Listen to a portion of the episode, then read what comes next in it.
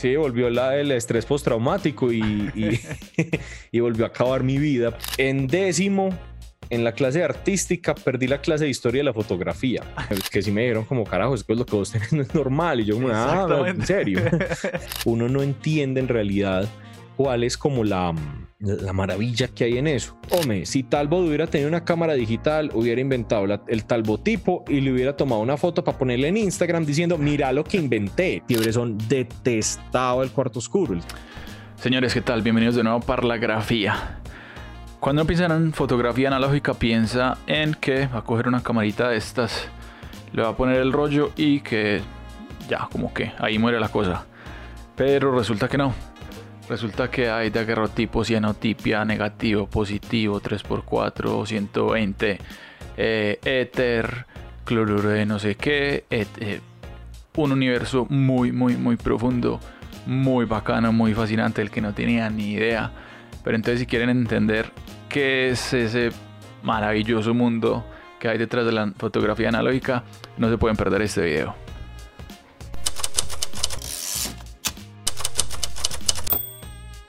Listo, Carlos, bienvenido a Por la Grafía, qué bueno tenerte por acá. Andrés, muchísimas gracias por la invitación. Bueno, eh, la pregunta obligada en Por la Grafía y con la que empezamos siempre es, ¿cómo empezaste a tomar fotos? ¿Cómo llegaste a la fotografía? Yo empecé a tomar fotos desde que tengo memoria. Cuando tenía dos años, mi papá, o dos, tres años, mi papá me enseñó a usar la 120 de mi abuelo. Y, y desde eso me dañó la vida. Entonces. Fue como eh, una cosa que no escogí yo. Fuiste elegido por, por designio divino. Sí, no, a mí como que Talbot me ungió y, y, y, salió, y salió que tenía que ser fotógrafo. Y entonces fue goma desde pequeño, o sea, fue, fue amor a primer disparo, ¿cómo fue la cosa? ¿Cómo sí, en hacer? Pues yo estaba intentando como acordarme de cosas, igual era como de estar disparando, habían camaritas en la casa y a mí me dejaban disparar. Mi regalo grande de, primera comunión fue una Polaroid 600. Eh, en, la, en, la adolescencia, como buen adolescente, como que abandoné todo en realidad. Eh, me dediqué más como a, la música, aprender bajo, guitarra, canto. Y, y ya después lo retomé en la universidad. Aunque en, en, el colegio yo también tenía camarita digital y toda la cosa, pero no era una cosa que como que yo le viera futuro. Es más, en décimo, en la clase de artística, perdí la clase de historia de la fotografía. Perdí el examen de historia de la fotografía, es una cosa que todavía me acuerdo, como que... Te marcó. Saqué como cero, pues, saqué como uno. y después me, me, me, la aprendí de memoria y lo que nos decían ahí, como era, pues, como en la, en la evolución histórica, pues aprendí a hacer los procesos. Entonces, como que no sé si era para demostrarme que sí sabía, pero sí se volvió como el, el, sí, como el círculo se, se, completó ahí. Ah, oíste, pero entonces, ¿hacías fotos de qué? O sea, llevas la cámara como de parche. Ah, de todo, era... de parche. Era eh, las Polaroid, por ejemplo, cuando estaba chiquitico, eh, pues eso fue que en el 90 y... 90, ¿y qué sería eso? Como en el 96, 94, me imagino, creo que fue.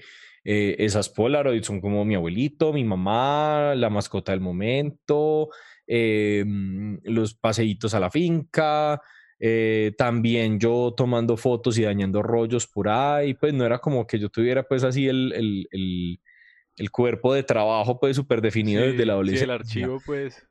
Los, las digitales, amigos en el colegio, como, sí, muy parche, muy, muy de, hay que tomar fotos y pues en esa época los celulares no tenían fotos, pues no tomaban cámara, no tenían cámara.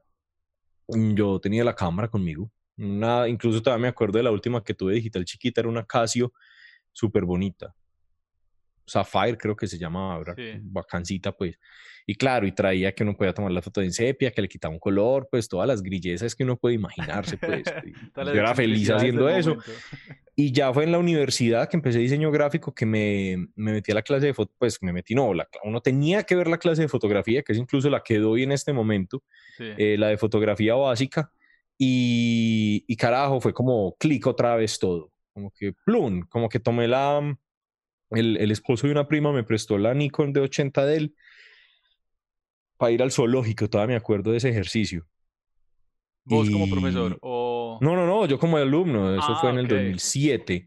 Él me prestó la de, la de 800, la de 80, perdón, es que la de 800, la de 80.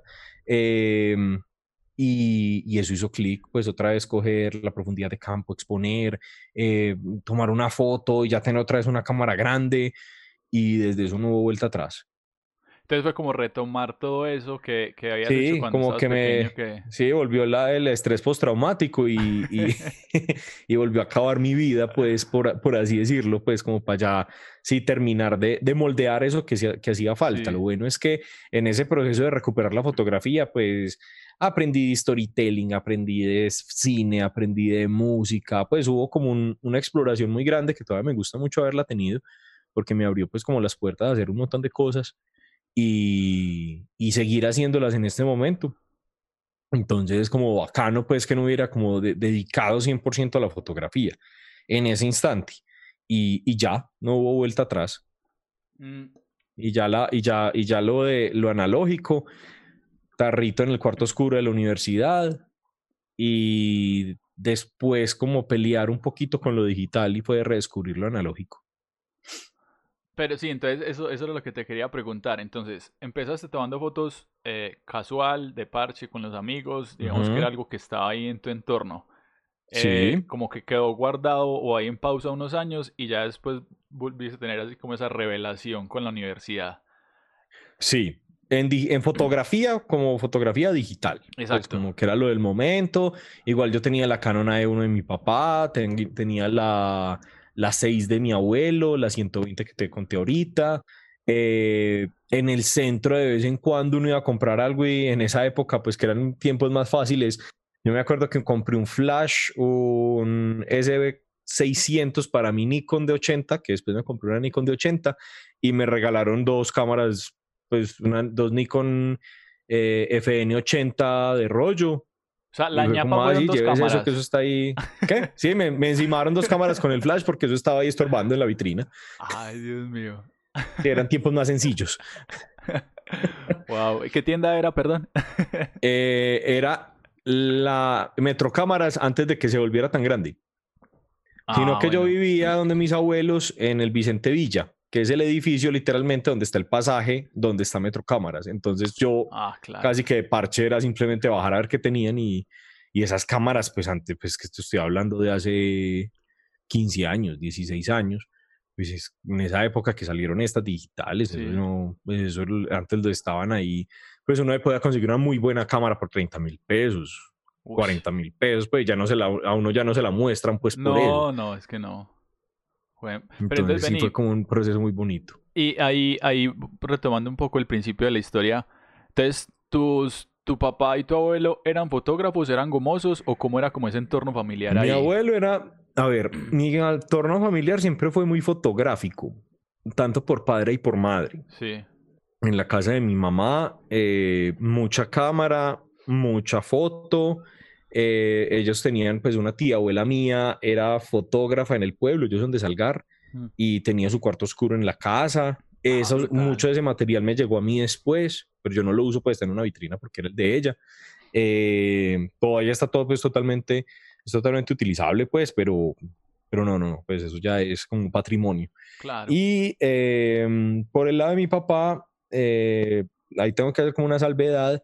Eh, mi abuela Ellen, Ellen de Grave, era muy, eh, ¿cómo se dice eso? Tenía una importancia muy grande en la historia de la familia, ¿no es cierto? Creo que era por el, por el hecho de ser de Grave.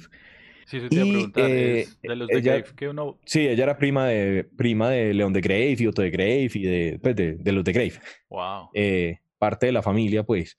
Y eh, ella tenía un álbum de visitas, de cartas de visitas del 1800, de 1850, 1860, que ese lo tengo yo. Eh, ella me lo heredó después, pero para mí la fotografía siempre fue una cosa muy natural, si me hago entender, como que en la casa era una cosa muy normal tener fotos del tatarabuelo, del bisabuelo, del chorno, del, que es el, el, papá del tatarabuelo. Uy, no tenía ni idea. Y a mí eso me parecía lo más normal de la vida, y tener acceso a albúminas, tener acceso a mm, una tía abuela por parte de mi, de mi madre. Eh, Ese gato cambió de pelaje.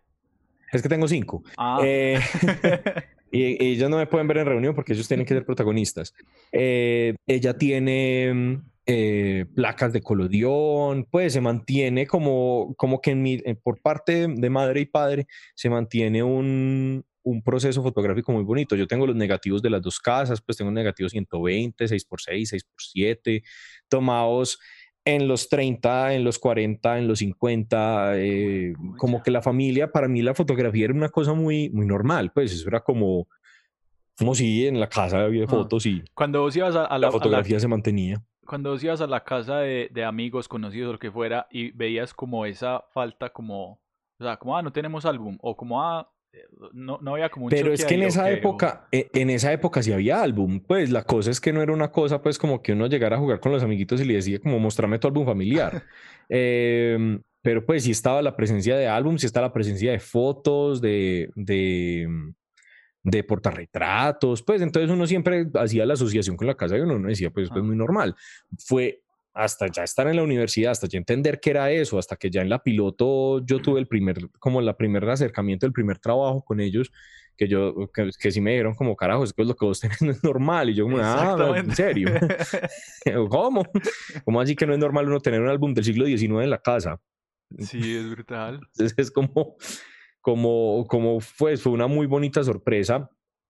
También porque es que, pues aparte que fue como, qué bueno tenerlo, qué bueno que yo haya sido fotógrafo y no hubiera sido como ingeniero o algo así, pues como que, como que el, el, el hecho, el hecho de tener la, mm, la, mm, el álbum eh, se volviera parte también y yo creo que se fue gran gasolina del por qué yo hago todo lo que hago ahora, porque no es solo la fotografía analógica, sino querer entender cómo se tomaban esas fotografías en esa época. Entonces ahí volvamos a, a la historia en la universidad. Entonces, te reenganchaste con la fotografía, inicialmente digital. Digital. ¿Y, cómo fue ese como que, ah, aquí falta algo? ¿O, cuál fue como esa... Sí, fue una... Era el, el primer semestre del 2013. Yo me fui para... Sí, 2013. Yo me fui para Los Ángeles a estudiar inglés y guion y storytelling y todas las cosas pues de, de cine. Y pues, yo me llevé la cámara digital normal. Y yo me fui para una, mm, como pues a, montar en bicicleta. Yo compré una bicicleta ya y me iba a montar en bicicleta. Con la cámara, obviamente, con una, con una de 800 que todavía es mi cámara principal. Y yo llegué ese día por la noche a ver las fotos y nada pues yo decía como pues esto es basura, esto es basura digital, acá no hay nada, yo no estoy, yo estoy disparando a cualquier cosa que se mueva, la luz, solo me gusta por la luz, pues como, como yo qué carajos estoy haciendo acá. Entonces lo que yo dije fue como, bueno, ¿será que es que me dejó de gustar la fotografía? ¿Será que dejé de, de vibrar con ellos? ¿Será que era una fase pues y pasó la adolescencia? Pero después dije como, no, pues no, no creo que sea eso, empecemos a limitarnos un poquito. Entonces yo dije como, no, pues empecemos a... a a disparar menos. Y pues yo me acordaba pues del, del rollo y dije, como no, empecemos a disparar rollo para, mm, para tener menos fotos. Pero entonces empecé a disparar en color porque yo sí nunca eh, había revelado. Eh, pues en esa época uno iba a Foto Japón o Duperli, eh, Colormatic, lo que fuera y mandaba a revelar las cosas. Eh, yo empecé a disparar en color, pero entonces era muy maluco buscar quién revelara los precios. Entonces esto es más caro. Y yo después, ¿qué voy a hacer con estos negativos? ¿No es cierto? Hasta que me puse a, investigar y pues no, fotografía blanco y negro te permite hacer todo el proceso. Entonces yo dije, ah, bueno, no, pues aprendamos. Empecé como por simple, por simple proceso de, mm, de limitación y por simple proceso de mm, como de reapropiación del lenguaje fotográfico, eh, comencé a, a, disparar en, en, en, film, en blanco y negro. Y cuando lo hice, eh, yo me acuerdo que el primer rollo que yo revelé no fue nada yo dije como, ah, bueno, pues, quién sabe qué estará pasando. Lo que estaba pasando es que estaba disparando en una Diana F del homography, eso es lo más ciego que hay en la vida, pues eso era como intentar eh, competir en los 100 metros planos con unas botas Dr. Martens y, y, blue jeans y queriendo hacer algo. Eh, después me acordé que yo tenía las cámaras, entonces cogí una de las, de las AE1 que yo tenía tan y me puse a disparar. Revelé el segundo rollo, hice todo el proceso, salió el, salió el, el salieron los negativos, y no hubo vuelta atrás, fue como que la cosa más maravillosa de la vida, pues fue como, ¿qué es esto tan brutal? ¿Y te vas a quedar en Los Ángeles? que, no, ese ya fue cuando volví a Medellín. Ah, okay. No, en Los Ángeles yo, sé, yo dije como, no, me voy a concentrar pues para lo que estoy acá, inglés, empezar a, a, a, concentrarme más en guion, pero fue acá que volví, me metí a Yurupari que yo ya había estado y me metí al laboratorio blanco y negro, experimentando un montón de cosas y, y, ahí mismo empecé como, wow, pues esto era lo que me estaba faltando, lo que me estaba faltando era eh, primero tener como la libertad de, de, ser más plástico eh, y empezar y empezando como a, a, investigar y empezando a leer uno la 120 de mi abuelo nunca lo había entendido del todo, pues porque uno no lo había estudiado, simplemente me cargaban eso y disparaba y pues cuando la gente creyó que el 120 lo dejaron de producir, pues dejé de tener rollos para esa, para esa cámara. Eh, entonces de AB 120 son distintos, trae 12, son más grandes, más, pues mucho más mejor y hágale 120 y después empecé a leer, a leer, a leer, qué es esto de la cámara de placas, cómo que Amsel Adams trabajaba con la cámara de placas, como que antes en la historia de la fotografía era cámara de placas. Y uno, claro, tú no tenía el concepto de la cámara de, de fuelle, de la cámara grande, pero no, hasta que uno no empieza a entender el sustrato que va en esa, en esa cámara, la, la manera de hacer fotografía que hay en esas máquinas, uno no entiende en realidad cuál es como la la maravilla que hay en eso. Y cuando empecé a leer que había placas de blanco y negro 4x5, 5x7, 8x10, que había una cosa que llamaba colodión, que había una cosa que llamaba placa seca, daguerrotipo, cianotipia, y que había un montón de gente que ya también lo estaba haciendo, que no era simplemente un,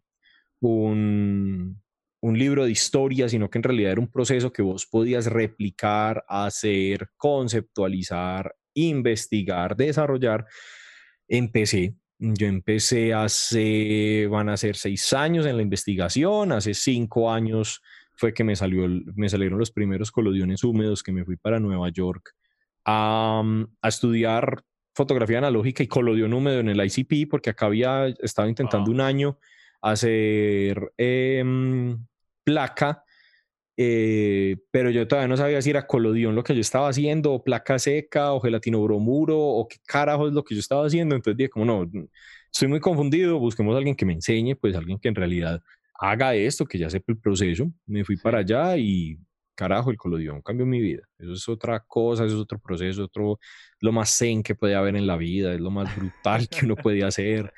Eh, le enseño un montón de fotografía, de luz, de color, de profundidad de campo, como que uno ya, cuando uno empieza a hacer fotografías ya en medios más históricos, ni siquiera en 35 o 120, eh, vos empezás a entender un montón de procesos de la fotografía, de química, de luz, de, de incluso cómo, cómo funciona la óptica, qué es la profundidad de campo, por qué funciona la profundidad de campo, que igual la fotografía analógica sigue teniendo el factor industrial, que vos vas y le compras a Kodak, o le compras a Ilford o, o, a ACFA o cometes el error y cometes Fomapan eh, y, y, simplemente lo haces.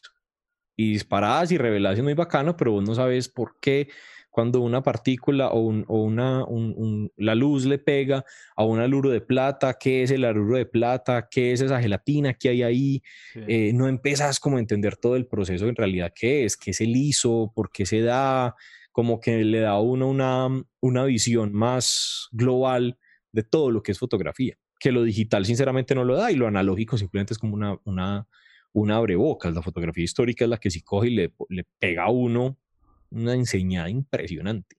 Bueno, ahorita estabas haciendo una lista enorme de un montón de técnicas que eh, me sobrepasaron de manera profunda.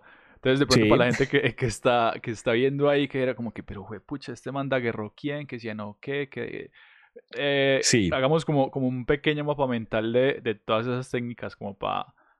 Listo, lo primero que uno tiene que saber es que fotografía no es una cosa, son miles de cosas. ¿No es cierto? Técnicas fotográficas, hay como técnicas gráficas de copiado, ¿no es cierto? Hay serigrafía, linóleo, hay eh, piedra, yo qué va a ver, ¿no es cierto? Hay como un montón de técnicas que hacer, igual que hay óleo, eh, es que aguacate, acuarela, eh, bueno, aguacate también hay, pero todas están verdes, maldinga sea. Em, el, el hecho es que la fotografía tiene muchas técnicas. La primera, o la que se tiene mayor conocimiento, que fue la primera en este momento aceptada, se llama heliografía, que era con betún de Judea, que le hizo un señor en 1827, creo que data los, los techos de Legras. Eh, la, eso es un betún que se endurece con la luz. Entonces vos después lavas lo que no está eh, duro y te queda la imagen, ¿no es cierto? Claro, esa imagen es lo más difícil de ver, se demora horas, días, meses, no mentira, semanas, porque todavía no se sabe bien si él se quedó seis horas, seis días o seis semanas disparando esa placa, porque el, el eh, Nicefore Niepce, que fue el que inventó la fotografía, de quien se tiene el primer registro fotográfico, eh, era muy, muy ambiguo en sus en, sus, en sus bitácoras porque le da miedo que le robaran la idea, porque le habían robado un montón de ideas, pues, pero eso es como para otro podcast. Eh, él se alió después con Daguerre, con, con eh, Luis Jackman de Daguerre. Él muere, Niepce muere, Daguerre sigue con la investigación y hace público el método fotográfico un 19 de agosto de 1839, de 1829, perdón. Em, no, sí, me acaba de confundir bastante. 39, 39. Esa, 1839. Esa es, típica foto que, que, es como, creo que es como una terraza, o sea, que cuando uno busca un... Sí, la típica, la, la, la, ventana de Legras es la de que es una terraza, que se ven unos techos y uno no entiende un carajo qué es lo que está viendo. Exacto, exacto. Eh, que le ah, dicen que esta es la primera fotografía y uno es como, ¿qué hay ahí? Y hasta que le empiezan a explicar es como, ah, ya veo qué hay ahí. Entonces, esa, eh, ¿Eso en qué, esa foto en qué sustrato fue? ¿Era, era vidrio? ¿Era, era... No, eso es en un latón. Ah, ok. Eso es en un latón donde se pega el, el, el, el como, eso es como un asfalto, eso es como una brea. Ok. El betún de judeo es como una brea, se le ponen, eh, no me acuerdo qué es lo que se le pone que hace que se endurezca la brea con la luz, y así se obtuvo el primer proceso fotográfico. Después Daguerre sigue con la investigación de Niepce, eh, se pasan para el mercurio, y lo que hacen es una placa. saludable. Es que yo quiero empezar a hacer daguerrotipo por ahí cuando tengan 40, porque yo sé que después de hacer daguerrotipo ya em, no me vuelven a asegurar. Eh, el, el, hecho está en que Daguerre crea el, el daguerrotipo y era una fotografía única, una fotografía única donde vos cogías un, un espejo, un latón, lo volvías espejo con plata a esa plata le ponías eh, eh, unos gases de mercurio, eso lo hacía eh, fotosensible, vos disparabas, esa, esa imagen se demoraba cinco minutos hasta tres minutos en, tomarse, en ser bien expuesta, y después se revelaba con gases de, de yodo. Y, y el, perdón, se, se, le tiraba gases de yodo para, para, sensibilizarla y se fijaba con gases de mercurio. Y lo bonito del, del daguerrotipo es que es una imagen única, ¿no es cierto? Es una imagen que no se puede replicar porque está en un, en un, en un latón, está en un latón. Y ese mismo eh, daguerrotipo es la imagen fotográfica de mayor calidad que el ser humano ha podido lograr. Es la imagen fotográfica con más calidad que se ha podido eh, lograr porque literalmente como no son aluros, como no son piedritas, como no son un mineral que se pega pues, y hace un ruidito y es como un montón de punticos que hacen la cosa, sino que literalmente es como si fuera un rayo que está quemando la placa. Eh, si vos coges un microscopio y hay alguien que tiene una, una, un, perdón, mi gato está súper mimado. Eh, que se acá, eso. A ver, tal. Si vos coges un microscopio y alguien tiene un dije que tiene una letrica minúscula, vos lees perfectamente qué dice esa letra. Vos, a vos te sale porque no, hay, no existe ni la pixelación, ni, la, ni granulado, nada. O sea, ahí, estás como limitado al, como a la longitud de onda del rayo que haya, que haya impactado ahí. O, sea, ahí solo estás limitado a que es muy caro de hacer, generalmente son muy pequeños y los tiempos son muy grandes, entonces también puede haber movimiento que quite, pero la longitud de onda ni nada, eso si salió expuesto, Por ejemplo, vos podrías coger esta imagen y si le haces zoom, este título de, esta, de este libro que hay acá lo podrías ver perfectamente sin, ningún sin ninguna pixelación en un, en un microscopio. Esa es la calidad que tiene el daguerrotipo. La cosa es que no permitía copia, era muy lento de, de realizarse eh, y después llegaron otro montón de, de, técnicas. Las más importantes después fue el talbotipo que le hizo Henry William Fox Talbot por allá en 1841 en Inglaterra, que fue el que generó el proceso de negativo y positivo, que sería lo que hizo la fotografía ya moderna. valiosa. Ah, sí, que vos tomabas una imagen y la podías copiar muchas veces. Después pasó el colodión húmedo, que es la que hago yo, que es en vidrio, que permite también copia e imagen única. Pero entonces, eh, eh, ahorita decías que el daguerrotipo es, es muy pequeño. Eh, más o menos, ¿de qué, ¿de qué dimensiones son? No, pero es que las dimensiones pueden variar desde, a ver, yo he visto daguerrotipos que son de 8 centímetros, generalmente sí son de 8 centímetros, hay más pequeños de 5, sino que como eran tan caros, pues yo he visto gente que hace daguerrotipos de 20 por 25 centímetros, porque ya hacen la placa grande y todo eso, pero en la época, como eran tan costosos, generalmente eran de, de, tamaños muy pequeños. Oh, ok. Por eso era sobre todo el, el, tamaño, pues, pero yo, por ejemplo, he conocido daguerrotipos, pues he tenido en mi casa, en mi mano, daguerrotipos modernos de 20 por 25. Wow. Pero el proceso, como era mm, para querer ser comercial, eh, si era más pequeño, porque el daguerrotipo no era barato. Era la primera vez que la, imagen, que la gente podría obtener su imagen, pero un daguerrotipo haciendo cálculos y hablando con personas que saben mucho del tema, era como, pues eso era una semana de tu sueldo, pues eso era un, un hecho importante sacarse el daguerrotipo, pero ya no era no tener la imagen, ya era como trabaje por la imagen y la va a obtener, ¿no es cierto? Como que ya era posible obtener la imagen de uno, que para nosotros conceptualmente como que ya no nos, pues nosotros ya cogemos un celular y nos tomamos una foto y ya no nos importa. En esa época era muy especial tener la, época, la, foto, incluso para las abuelas de nosotros y los abuelos de nosotros era importante tomarse la vista, pues era una, una de las cosas como, como que había que hacer, pues que se tenía que mantener. Y en ese proceso del siglo XIX hubo un sinnúmero de técnicas de creación de fotografía y de copiado de la fotografía. En, la producción de fotografía estaba daguerrotipo, talbotipo, colodión húmedo, colodión seco, eh, placa seca, que es cuando entra Kodak eh, y George Eastman y, y, revoluciona el mundo y eso después lo vuelven en film. Y al mismo tiempo habían eh, autocrom, por ejemplo, que el autocrom es una fotografía en placa eh, a color de, 1900, de 1890. Eso se hacía con unas papas y unos pigmentos y es la coma rarísima.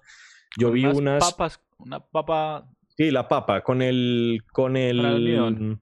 con el almidón de la papa y otro montón de cosas. Se le ponen unas tintas que la vuelven fotosensible, pues unos pigmentos que la vuelven fotosensible. Yo no sé ese proceso cómo es. Para mí eso me parece magia. Y yo tuve la oportunidad de ver unos autocromo originales en el Museo de Niepce en Chalon-sur-Somme en Francia y carajo, es como, esto es fotografía de color del siglo XIX, pues esto es una cosa que uno no, no tiene esas concepciones y los colores son súper ricos, es una diapositiva, se te da cuenta que estás viendo una diapositiva en vidrio, la cosa más brutal de la vida. Y son procesos también de copiado. Busca autocrom y, y, te vas a... Incluso en estos días encontraron una caja, eh, no me acuerdo en dónde, creo que fue en Nueva York en New Jersey, de, de unas fotos que le tomó un papá a la hija en autocrom como en 1910 o en 1900 y son la cosa más, pues, porque es como coger todas las fotos que nosotros llevamos viendo en blanco y negro en esa época y ponerles color, pero no color como iluminadas, como que alguien las pintara, sino que originalmente tenían el color. Entonces es, cambia mucho la percepción de la fotografía, es brutal. Claro. Sí, es como absurdo. Y en esos procesos de copiado está la cianotipia, que es una que conoce que es muy fácil de lograr y que es, que es muy eh, famosa, que es estas que son azules, que vos tenés como una, monocromía azul. Eh, está el papel salado, que fue de las primeras que se hizo, que también es muy fácil de hacer, que literalmente sal, nitrato de plata, eso se vuelve fotosensible y vos le puedes poner fotogramas, cositas encima para hacer las cosas, pues para sacar una imagen, o le pones un negativo y te queda el positivo. Eh, está el Van Dyke, la, goma bicromada, eh, hay un montón de técnicas, pues que la albúmina, que te permiten como copiar el palatino paladio, pues hay un libro que está por fuera de, cámara, creo que está por acá, por acá que está, que son de técnicas de, históricas de fotografía, y eso es una Biblia de este tamaño, pues, que está en la mayoría que se conoce. Y entonces, ahí te indica cómo va a mezclar esto con esto. Sí, es como un libro de recetas. Es literalmente un libro de recetas. Bueno, esta fue la primera parte de la charla que tuvimos con Cafera. Realmente increíble saber toda esa historia de cómo empezó la fotografía, de ese montón de químicos, de procesos, de opciones, sustratos, sustancias, que la jalea, que la gelatina, que un montón de cosas. No se pueden perder la siguiente parte porque vamos a seguir hablando de ese mundo histórico, experimental, de cuarto oscuro y cómo eso se conecta ahora con eso que ustedes están viendo acá, YouTube, el mundo digital, podcast, pixeles, videojuegos y demás.